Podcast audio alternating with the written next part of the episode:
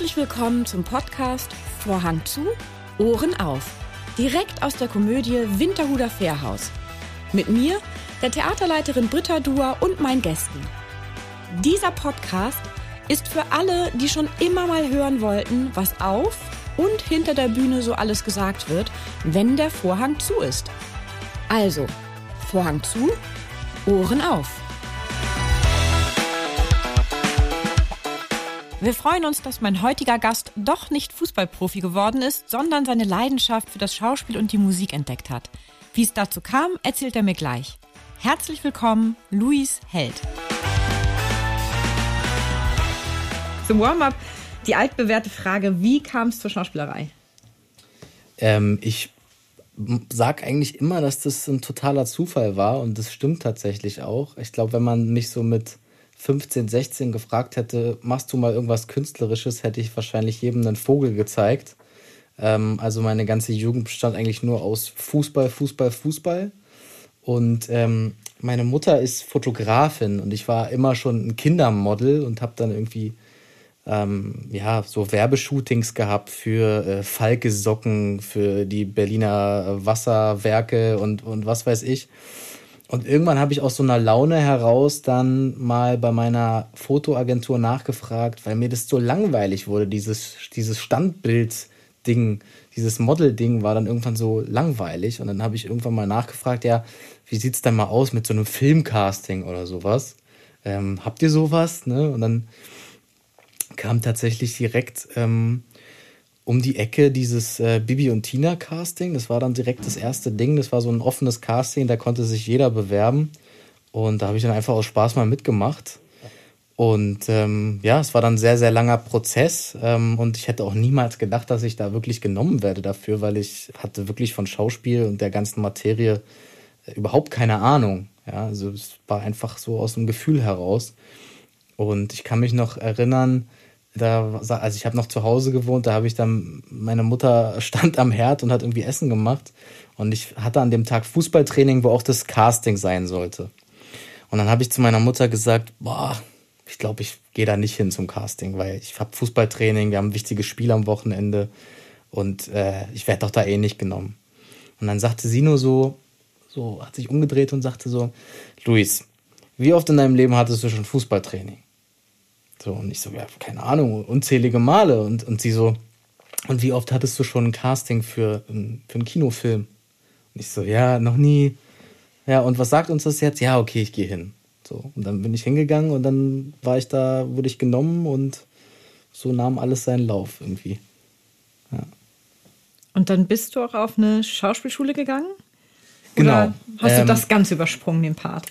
Doch, ich habe auch drei Jahre Schauspiel studiert. Ich bin auf die Schauspielschule Charlottenburg gegangen. Und zwar, weil ähm, der Vater meiner Patentante, ähm, die Alexandra Maria Lara, und ihr Vater hatte diese Schauspielschule in Charlottenburg. Und ich hatte mich auch mit diesem Schauspielschulthema nie wirklich auseinandergesetzt. Für mich war immer klar, wenn ich das jetzt mache, dann will ich Film machen. Und Theater war immer so ein, habe ich nicht so auf dem Schirm gehabt für mich selber. Und dann habe ich aber mit äh, dem Papa, mit dem Direktor der Schule mal gesprochen und der sagte dann, ja, komm doch mal vorbei, schau dir das doch mal an und so, lern doch mal hier den Text, den ich dir gebe. Und da, es war genauso, da bin ich auch irgendwie so reingerutscht, weil ich habe dann auch gesagt, na komm, zu verlieren habe ich nichts. Und dann bin ich da hingegangen und äh, war dann plötzlich in dieser Schule drin und ähm, habe dann drei Jahre Schauspiel studiert und habe da dann tatsächlich die Liebe fürs Theater auch ähm, entwickelt. Hätte ich davor niemals mehr erträumt. Was fasziniert dich am Theater? Es ist so ein bisschen auch wie mit, mit Live-Musik. Ne? Also, wenn mich Leute immer fragen, was machst du denn lieber, Bühne oder Film? Dann sage ich meistens, also ehrlich gesagt, Bühne macht mir viel mehr Spaß, weil es natürlich der viel größere Adrenalinkick ist für mich als Schauspieler. Ne? Diese direkte Reaktion des Publikums, dieser Nervenkitzel, dieses Umgehen mit Situationen, die nicht geplant sind. Und das ist ja im Vergleich zum Film total. Spannend, weil beim Film, ja, wenn halt irgendwas nicht funktioniert, sagst du, ja, sorry, darf ich nochmal? Äh, und dann, ja, okay. So, und ja, für mich ist das immer, Theater, Bühne ist immer die größere Challenge irgendwie. Hattest du schon mal einen Blackout auf der Bühne? Oder ist dir das erspart geblieben? Ich hatte tatsächlich auch mal ein richtiges Blackout. Die Geschichte erzähle ich auch mal sehr gerne. Das war auf Theatertournee und zwar haben wir da die Glasmenagerie gespielt. Ich weiß nicht mehr, wo das war, weil es waren wirklich, wir haben das Stück ja bestimmt über 100 Mal gespielt insgesamt. Äh, überall in ganz Deutschland. Und das war eine Vorstellung, das war aber bestimmt schon mehr als die Hälfte der Vorstellungen. Also ich war total eingespielt.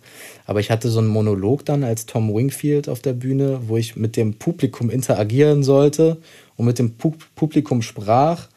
Und plötzlich war einfach der komplette Text weg. Also es war wirklich wie weggefegt. So, ich wusste gar nichts mehr. Ne? Und dann ist es ja nicht so, also beim Monolog ist man ja alleine auf der Bühne. Man hat jetzt keinen Partner, der einen da aus der, aus der Scheiße rausholt. Und dann habe ich so in meinem Kopf überlegt, was mache ich jetzt? Versuche ich mich da jetzt irgendwie durchzuwursteln? Oder sage ich einfach, wie es ist? Und dann habe ich mich einfach dazu entschlossen, so, ich hatte so ein Mikrofon in der Hand, mit dem ich gesprochen habe zum Publikum. Dann habe ich einfach zum Publikum gesagt, tja Leute, jetzt habe ich meinen Text vergessen und ich würde es jetzt so machen, ich gehe mal kurz hinter die Bühne, ich schaue mal, wie es weitergeht und dann bin ich gleich wieder da. Und dann habe ich das wirklich gemacht. Also ich bin wirklich abgegangen zum, zum Inspizienten dann und der hat dann in seinem Buch geguckt, ja, so und so. Und ich so, alles klar, okay. Und dann äh, ne, habe ich wieder das Mikrofon genommen und gesagt, so, jetzt geht's weiter. Und habe bei diesem Monolog beendet und dieses Publikum hat sich halt äh, totgelacht und ich habe halt zehn Applaus bekommen dafür. Und das war dann so der Moment, wo ich dann gedacht habe, nö, habe ich mich genau richtig entschieden, das so zu machen. Und das findet das Publikum ja dann auch cool, weil das, daran sieht man ja, also wir sind Menschen und keine Maschinen, die da auf der Bühne stehen und das passiert halt. Ne? Du stehst ab nächster Woche in, es ist nur eine Phasehase bei uns auf der Bühne und das Stück handelt von der Alterspubertät und äh, insbesondere der Alterspubertät von Männern. War der Begriff der Alterspubertät eigentlich vorher schon mal für dich bekannt oder ist der jetzt für dich ganz neu geworden? Naja, also, um ehrlich zu sein, ich bin, ne, ich bin da natürlich in einem Alter, wo ich mich jetzt mit dem biologisch-medizinischen Problemen, die man mit äh, 50 plus hat, jetzt nicht so beschäftigt, ehrlich gesagt. Ne? Aber dieses Vorurteil, was ja auch von meiner Rolle dann auf der Bühne erklärt wird, dass Männer äh, ab 50 ungefähr ne, dann zu so komischen ähm, Phasen neigen, äh, das kannte ich natürlich schon. Ja, aber ehrlich gesagt, bei meinem Vater zum Beispiel ist das jetzt was, was mir jetzt nicht so auffällt. Da äußert sich diese äh, medizinische Komponente jetzt nicht so. Was müsste das Theater deiner Meinung nach eigentlich für Themen und Schauspieler auf die Bühne bringen, um ein Publikum so zwischen 25 und 45, um das anzusprechen? Was meinst du, müsste man da tun? Oder kannst du, würdest du sagen, ich boah, bei sagen, denen. Es geht weniger da um das Alter oder keine Ahnung, weiß ich nicht, Sexualität oder äh, Geschlecht oder was auch immer. Da geht es eher weniger drum. Ich glaube, es geht eher um die, um die Inszenierung und darum, überhaupt Theater für diese Altersgruppe irgendwie interessant zu gestalten. So. Und das sehe ich halt ähm, weniger, genau wie zum Beispiel auch beim öffentlich-rechtlichen Fernsehen oder so, ist natürlich die Hauptzielgruppe ist klar und es wird oftmals, habe ich das Gefühl, nicht so viel gemacht, um irgendwie auch ein jüngeres Publikum irgendwie anzusprechen. Und das liegt aber auch an den Inszenierungen. Und es ist ja auch total schwer, weil, na klar, haben verschiedene Generationen auch äh, unterschiedlichen Humor oder interessieren sich für unterschiedliche Sachen. Ähm, aber ich glaube einfach breiter gefächerte Inszenierungen mit verschiedensten Themen, die einfach generationsübergreifend ähm, funktionieren und dass man sich da ja vielleicht einfach ein bisschen mehr Gedanken macht. So, das würde ich mir schon wünschen. Aber zum Beispiel, also das ist das, was mir einfällt. Es gibt so schon so SchauspielerInnen, die so generationsübergreifend total funktionieren. Und da ist mir zum Beispiel jetzt die Kati Thalbach halt direkt in den Sinn gekommen. Ne? Das ist zum Beispiel so eine Persönlichkeit, egal ob du da eine Zehnjährige oder eine, ähm, eine 40-jährige oder eine 80-jährige Person hinstellst. Die Frau funktioniert einfach für alle Generationen. Und irgendwie, weiß ich nicht, kann mir das selber gar nicht so richtig erklären, aber alle finden die halt toll. Und das ist halt äh, ein totales Talent und ein totaler äh, Segen für die Bühne. Also ich weiß zum Beispiel jetzt an Weihnachten hat mein kleiner Cousin, der ist glaube ich irgendwie sieben oder so, ne? der hat dann die ganze Zeit halt irgendwas, was ich von Kati Thalbach vom Mord im Orient Express gezeigt habe, hat er die ganze Zeit irgendwie wiederholt und fand es zum Totlachen. So, ne? Also es funktioniert schon, ja. Ja, sie ist ja auch eine Ausnahmepersönlichkeit, muss man sagen. Und sie ist ja auch der Zielgruppe, also allen Zielgruppen bekannt. Die macht ja. ja, in allen Filmen mit, also von klein bis groß, von Kinderfilmen über Märchen, ne? Alles. Rumpelstilzchen oder was ja. hat sie da mal gemacht oder so. Ja, ja. Das ist ja auch ähm, Hände weg von Mississippi oder genau. es gab irgendwas, was mhm. alles gab. Ne? Da ist sie ja wirklich überall und zwar mhm. grandios dabei gewesen. Also ja. sehr wandelbar, aber trotzdem erkennt man sie durch ihre prägnante Stimme ja dann doch immer wieder. Also, Stimmt, ja. Du bist nicht nur Schauspieler, sondern auch Musiker und du schreibst die Songs deiner Lieder ja auch selbst. In welchen Momenten bist du eigentlich am kreativsten? Also mein, mein letztes Album, was ich gemacht habe, ist ein Album, das handelt ja, von einer Beziehung, die sehr schwierig war für mich und ähm, da würde ich jetzt auf dieses Album bezogen sagen, tatsächlich war ich am kreativsten in Situationen, wo es mir überhaupt nicht gut ging. So, ne? weil ich da irgendwie sehr bei mir war und ja, sehr viel Möglichkeiten hatte, das irgendwie ähm, ja, zu formulieren und in, in Text zu packen. Und das fällt mir schon auf. Also wenn ich so richtig glücklich bin und alles schön ist, dann habe ich jetzt jedenfalls auf die Musik bezogen eher weniger so den Drang, viel, viel zu kreieren.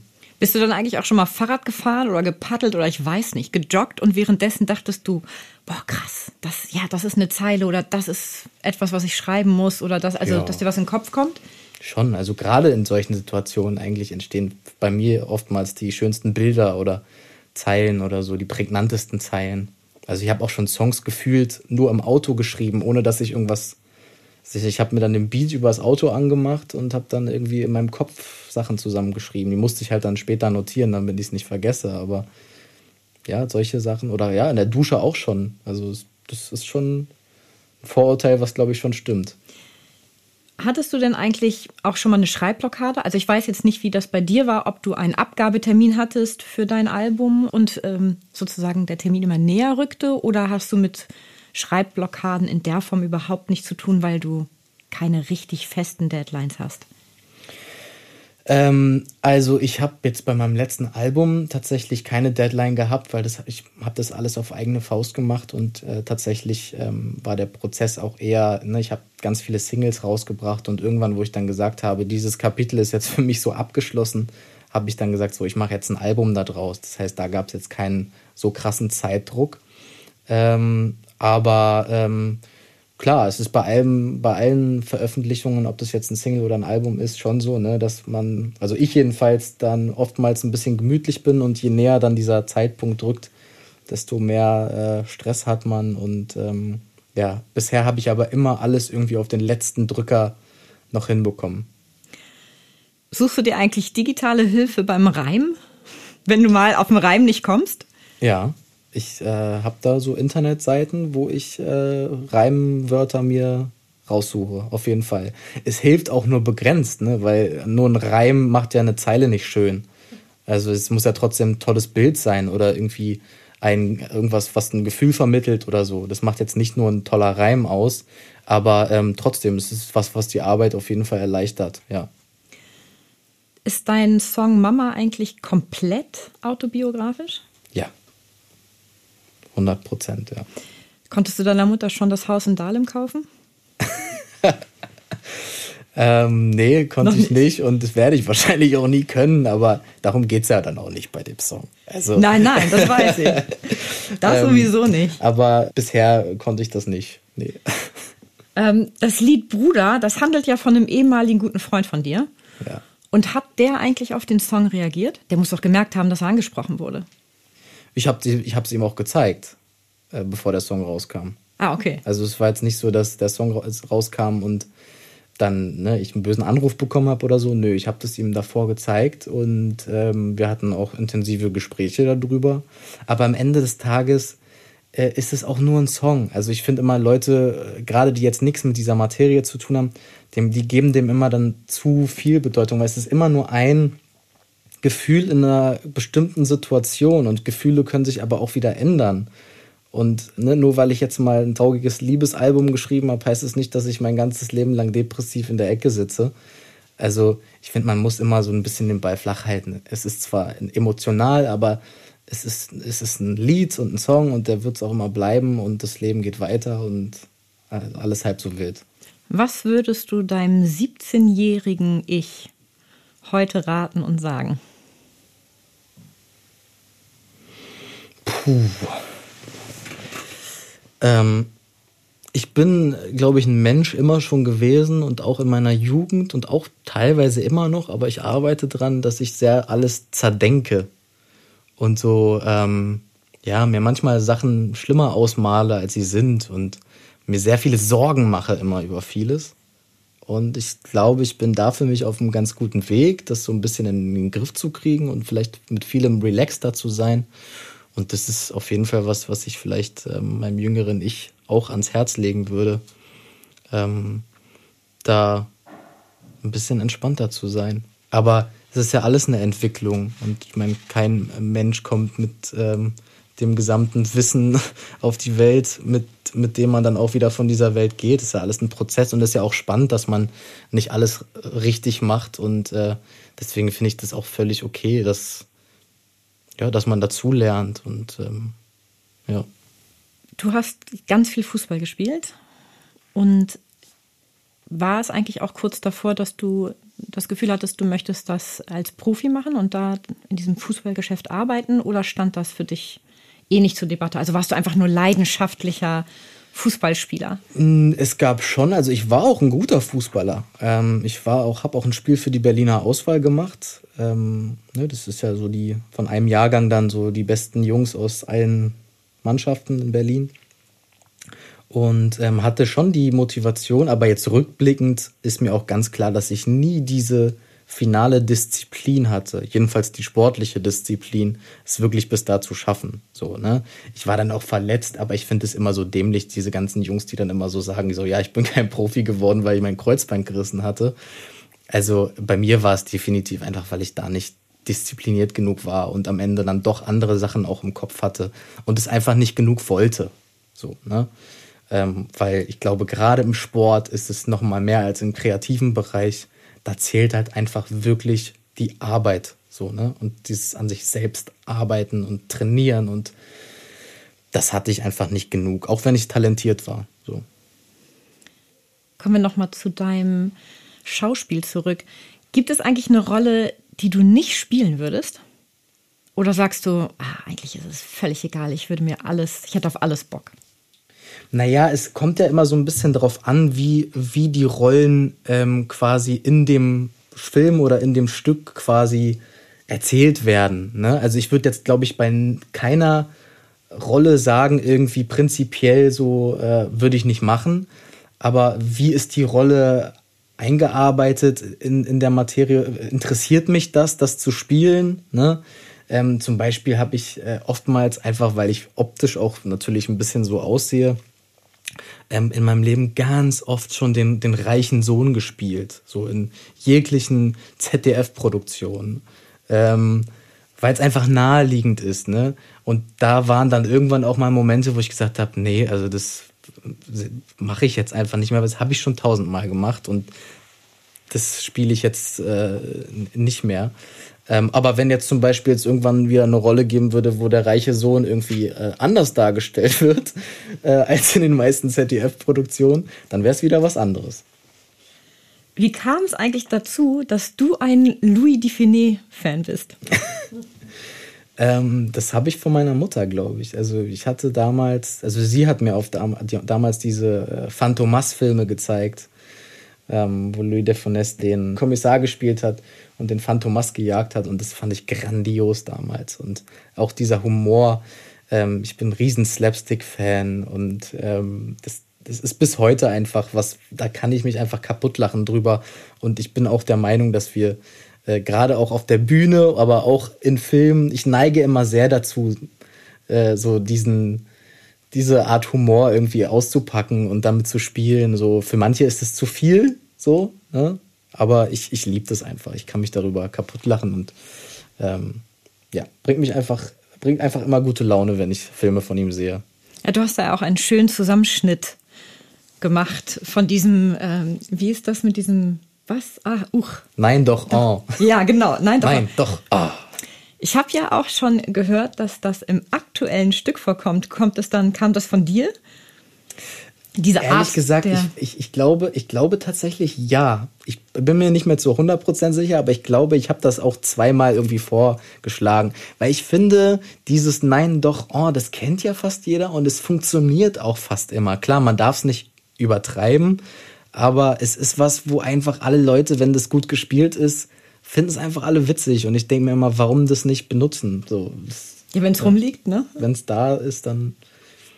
Ich mag's so. Aber es gibt auch viele Leute, die finden das zu einfach oder zu dämlich oder so. Aber Na gut. ich finde es auch lustig, wenn jemand auf der Bühne einfach nur auf die Fresse fliegt. Also das, das reicht mir schon. Ja, und ich meine, äh, Humor ist ja auch wahnsinnig subjektiv. Du wirst ja. ja. egal, was du hast auf der Bühne, du wirst immer jemanden finden, der es nicht gut findet. Mhm. Und du wirst eigentlich immer jemanden finden, außer es ist sehr krass, mhm. der es gut findet. Also ich meine, wie gehst du überhaupt damit um, mit dieser Kritik, ähm, dass die nicht so sehr an dich rankommt? Weil wir kriegen das ja hier immer mit, wenn Schauspielende irgendwie kritisiert werden, dann ich finde, dass manchmal wird das schon fast persönlich in der Kritik, so wie das geschrieben ist. Und wie gehst du mit sowas um? Weil hm. am Ende des Tages bist ja nicht du das, aber es ist trotzdem das Produkt, für das du stehst. Ja, und das ist auf jeden Fall was, das kann man sich, glaube ich, bevor man diesen Beruf wählt, gar nicht so vorstellen. Aber es ist natürlich was, womit man auf jeden Fall rechnen muss, wenn man diesen Beruf wählt. Weil ich meine, dieser ganze Beruf besteht aus Ablehnung, aus ähm, Enttäuschung. Ne? Also ich meine, bei wie vielen Castings war ich schon, wo ich es am Ende nicht geworden bin, auch wenn ich es vielleicht manchmal nicht verstanden habe oder so. Und das heißt, man kann das ja alles theoretisch auf sich beziehen. Also man muss sich da schon ein Fell aneignen. Und ähm, ne, wenn man das nicht schafft, dann ist das auf jeden Fall nicht der richtige Beruf für einen. Ne? Und auf der anderen Seite ist es aber auch ganz toll, weil auf der anderen Seite kannst du ja auch äh, riesige Lobeshymnen bekommen und kannst gefeiert werden. Also es ist, ist ein ständiges Auf und Ab und ähm, da muss man schon mit rechnen und irgendwie natürlich mit klarkommen, wenn man diesen Beruf ausführt. Ja. Wie ist denn das für dich in der Musik, die ja noch sehr viel privater eigentlich ist, weil du ja wirklich, wenn auch nur Momentaufnahme deines Lebens, aber teilst. Und vor allem, wenn du auch so viel eigen produzierst, also wirklich so viel Herzblut dahinter steckt. Ähm, was macht das mit dir, wenn Leute da ja so Larifari einfach drüber wischen und sagen, mhm. ey, das ist ja also so eine, weiß ich nicht, keine positive Kritik. Ähm, lustigerweise ähm, ist das so ganz klar abzugrenzen, bei mir jedenfalls, weil ähm, ich mir, also bei so Songs, ist, wenn jemand was Schlechtes sagt oder sagt, der Song ist total doof, ähm, den ich aber total liebe und den ich, wo ich total dahinter stehe und sage, das bin total ich, dann finde ich das überhaupt nicht schlimm. Dann macht das eigentlich gar nichts mit mir, wenn jemand dann sagt, irgendwie, äh, finde ich doof, weil wenn ich wirklich das Gefühl habe, das ist gut, was ich da gemacht habe, dann kann mir das eigentlich auch niemand nehmen. Schwierig wird es bei so Songs, bei denen man sich so selber so unsicher ist, ne? Die man irgendwie mal rausgebracht hat, vielleicht aus einer Laune heraus, wo man vielleicht im Nachhinein auch denkt, äh, ja, weiß ich nicht, hätte jetzt nicht sein müssen, so, ne? Dann ist das schon, dann ist das schon manchmal schwieriger, damit umzugehen. Aber es gehört auch dazu. So alles, was jeder Job, der irgendwas mit Öffentlichkeit zu tun hat oder irgendwas, wo man irgendwas in der Öffentlichkeit von sich preisgibt, da wird es dazu kommen, dass Leute das nicht gut finden. So. Ja, ich versuche mir auch immer jedes Mal zu sagen, naja, ich mag ja auch nicht immer alles. Klar. Also so als Auffangen. Die Frage ist immer nur, wie, wie kommuniziert man das? Ja. Ne? Also gerade jetzt in diesem Zeitalter mit Social Media und so. Ich habe tatsächlich jetzt nicht so krass, ich hab, krieg jetzt nicht so Hate ab oder so, aber man sieht das ja oftmals, wie die Leute da auch ein bisschen verrohen, ne? wenn sie nicht von Angesicht zu Angesicht miteinander sprechen, sondern kurz was in ihr Handy reintippen oder so. Ähm, Frage ich mich immer, ob das sein muss. Ich glaube, ich habe noch nie irgendwie irgendwas Negatives auf Social Media geschrieben, wo ich mir auch denke, warum auch? Also vor allem, wen interessiert das ja. am Ende des Tages? Ne? Also ich finde es immer so spannend, wie wichtig die Menschen alle immer ihre eigene Meinung mittlerweile finden mhm. und wie wichtig sie es finden, offensichtlich diese Meinung unbedingt mit jedem zu teilen, vor allem mhm. noch nicht mal, wenn sie gefragt wurden. Mhm. Also so ungefragt.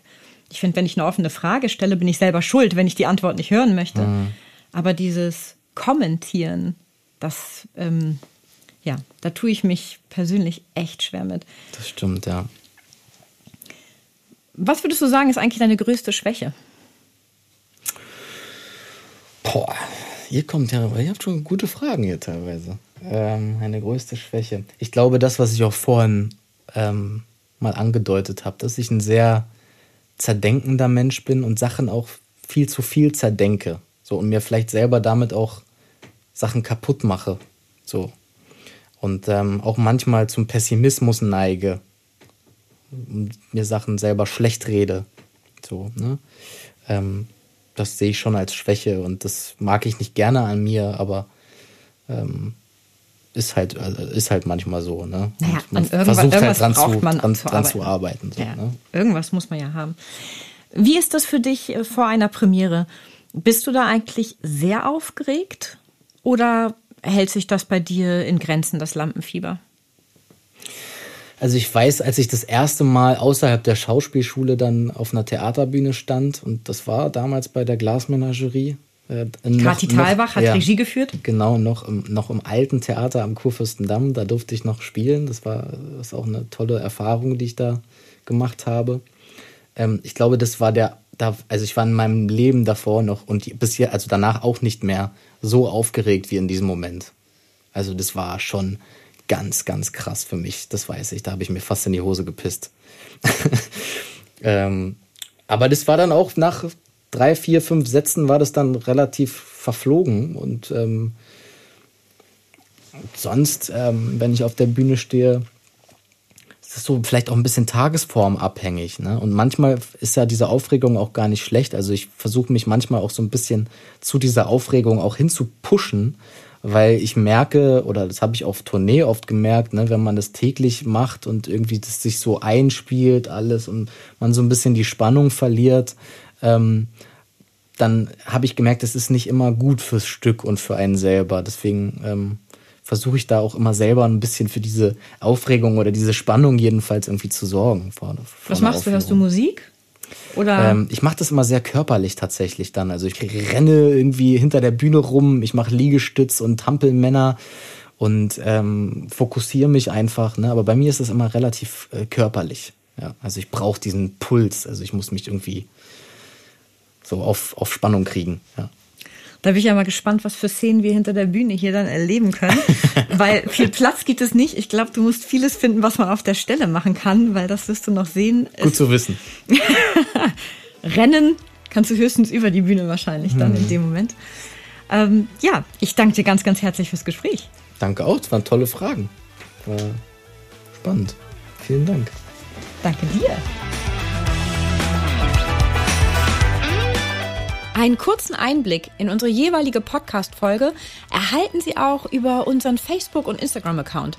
Schauen Sie doch mal vorbei, denn wer die Komödie kennt, wird Abonnent.